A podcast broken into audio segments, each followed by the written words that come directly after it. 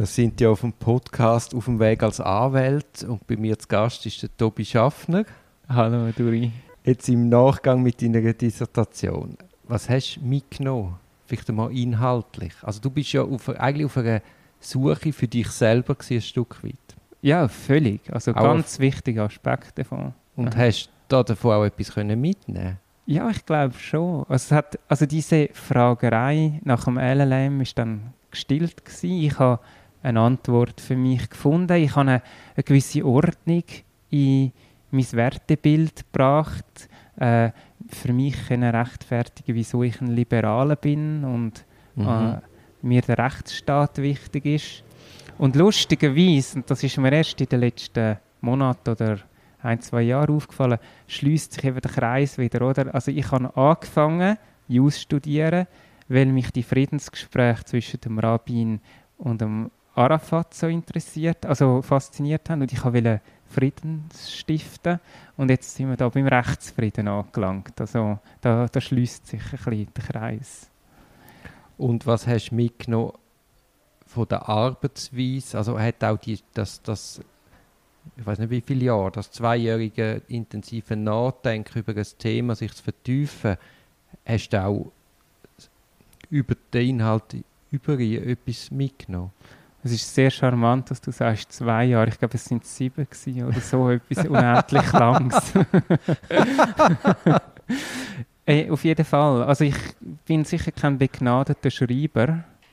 Und diese, diese qualvolle sieben Jahre schreiben müssen, die haben mir gut da, weil ich viele so sprachliche Probleme für mich kann können lösen sodass ich jetzt ein bisschen flüssiger kann schreiben ein bisschen flüssiger. Ähm, äh, also das habe ich mitgenommen und keinen Respekt habe auch vor riesigen Eingaben zum Beispiel. Also ich habe manchmal das Gefühl, wer schon mal ein Doktorat geschrieben hat, der verzweifelt auch nicht, wenn er mal eine 100-seitige Eingabe schreiben muss, weil er, hat es ja schon mal gemacht auf eine Art und Weise. Und beim Doktorat ist es noch viel schwieriger, dort musst du noch Geschichte selber erfinden, die du erzählen willst. Äh, wir Anwälte haben es ja gut, Geschichten werden an uns getragen und dann werden wir mit Material eingedeckt, um sie, ähm, um sie noch im Detail zu schreiben. Und, und was hat das mit dir gemacht, sieben Jahre, dich in ein Thema zu vertiefen? ja, ist, also ich bin manchmal verloren gewesen. Also am Anfang bin ich ganz ähm, so fundamentalistisch geworden und irgendwie das Gefühl gehabt, also das ist jetzt noch die einzige Wahrheit und ich habe sie jetzt gefunden und los mal zu und es war kein Spass gewesen, mit mir zu reden ähm, und das habe ich dann zum Glück mit der Zeit können, äh, ablegen. Zum Glück auch für mich.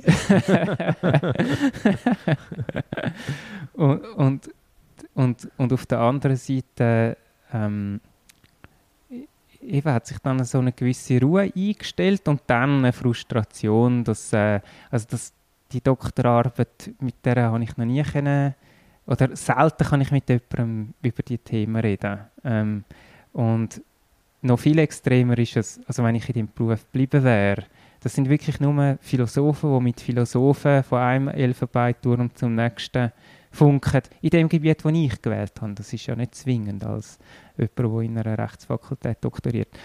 Und das hat mich frustriert, dass ich also ein bisschen Einfluss auf die reale Welt hätte ich dann schon noch gerne mit meinem Wirken. Ähm, und, und dann habe ich mich schweren Herzens dagegen entscheiden, ähm, gegen, gegen eine akademische Laufbahn. Ich, ich bin dann auch schon ein bisschen zu alt gewesen. Also heute muss man ja spätestens mit 35 äh, Juniorprofessor sein, immer, dass man ein bequemes Leben als Akademiker hat. Und mhm. das Leben ist nie bequem als Akademiker. Also verstehe mich nicht falsch. Die Leute die sind unter einem konstanten Publikationsstress. Samstag, Sonntag, Ferien. Ähm, also da hat man eigentlich kein Leben nebendran. Äh, und das wäre, also er hat nicht meinen Vorstellungen entsprochen. Ist jetzt das bei Baldi und Karatsch besser? Ja. Jetzt hast du das Leben. ja, also erstens mal habe ich zum Glück so Fristen, die machen, dass ich produktiv bin.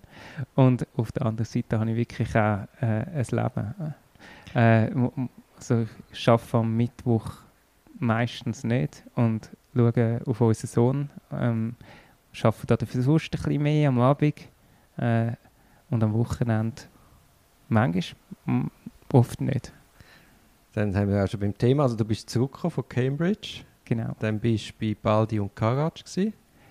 Dann Genau. bist du die Rechtsanwaltsprüfung. Als zweiter Bildungsweg, genau. Als gescheiterter Akademiker doch noch die Anwaltsprüfung machen. Also wenn, wo du mit deinem Großvater geredet hast und hast gesagt, du willst Friedensstifter werden. also das hast du nicht gesehen einer Funktion als Anwalt. Ja, im, als Diplomat im weitestgehenden Sinn. Ja. ja, also wirklich, also ganz solide Kenntnisse im Völkerrecht, aber als Diplomat. Aber er hat mir Mhm. eigentlich abgeraten vom Diplomat werden. Er ist so der Meinung, ja, die werden dann doch von den Politikern, ähm, also die Bundesräte sagen dann am Schluss, was gilt. Mhm. Ähm, und, und Es ist auf den Herr Gassis los, ja. ja, genau. Ähm, hast du hast, äh, was ist denn dein Großvater gewesen? Ja, Altbundesrat. also war von, glaube ich, 61 bis 69 für die FDP im Bundesrat. Gewesen.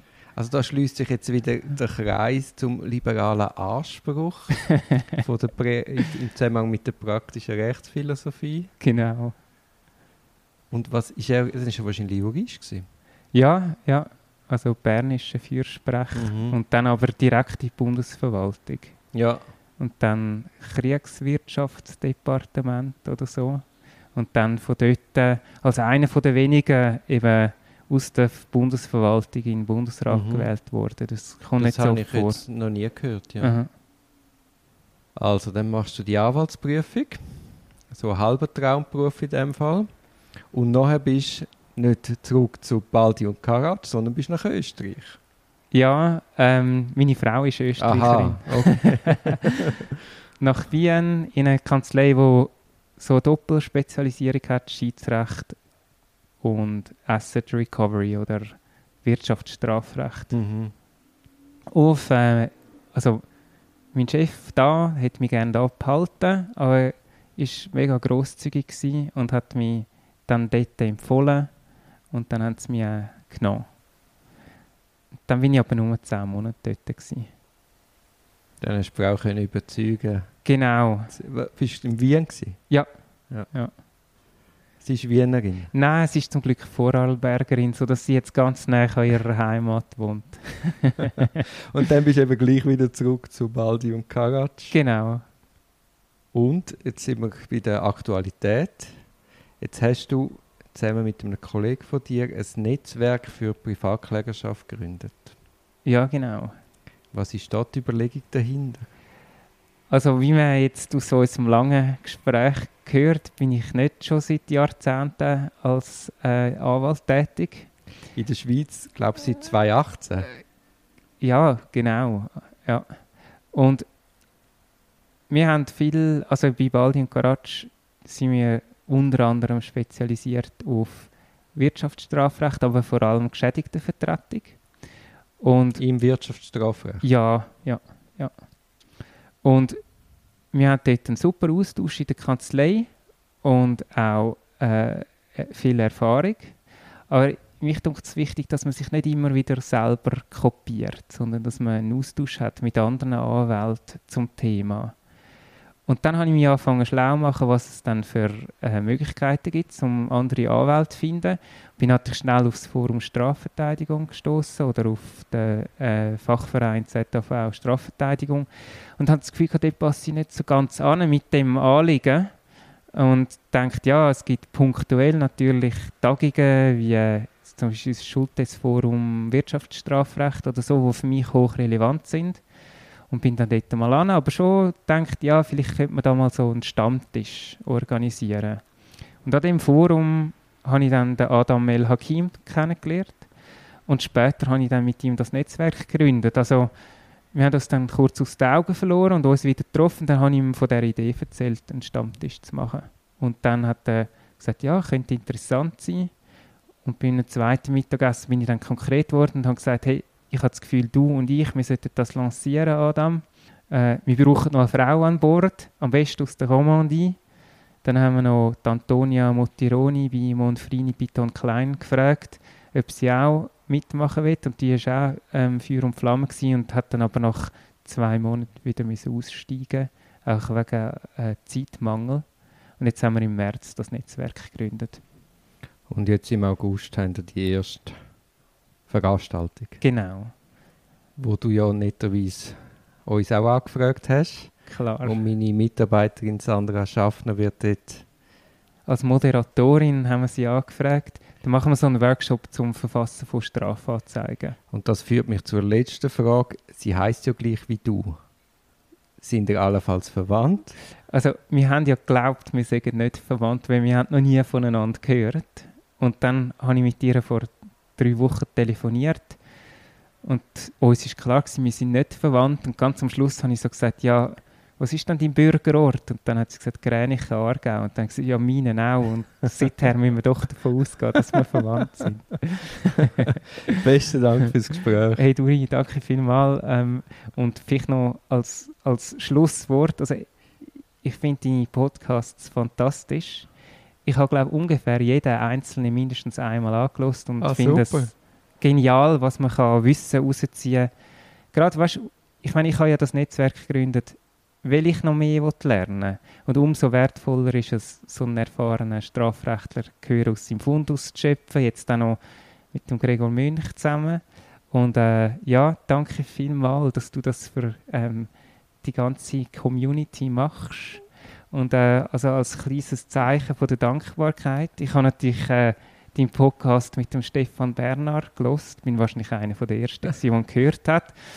Dann hast du gesagt, ja, also, das sei noch schade, aber das Konfrontation oder Anpassung, das sei nicht mehr erhältlich äh, auf dem, Oh, geil, auf dem ja. Büchermarkt.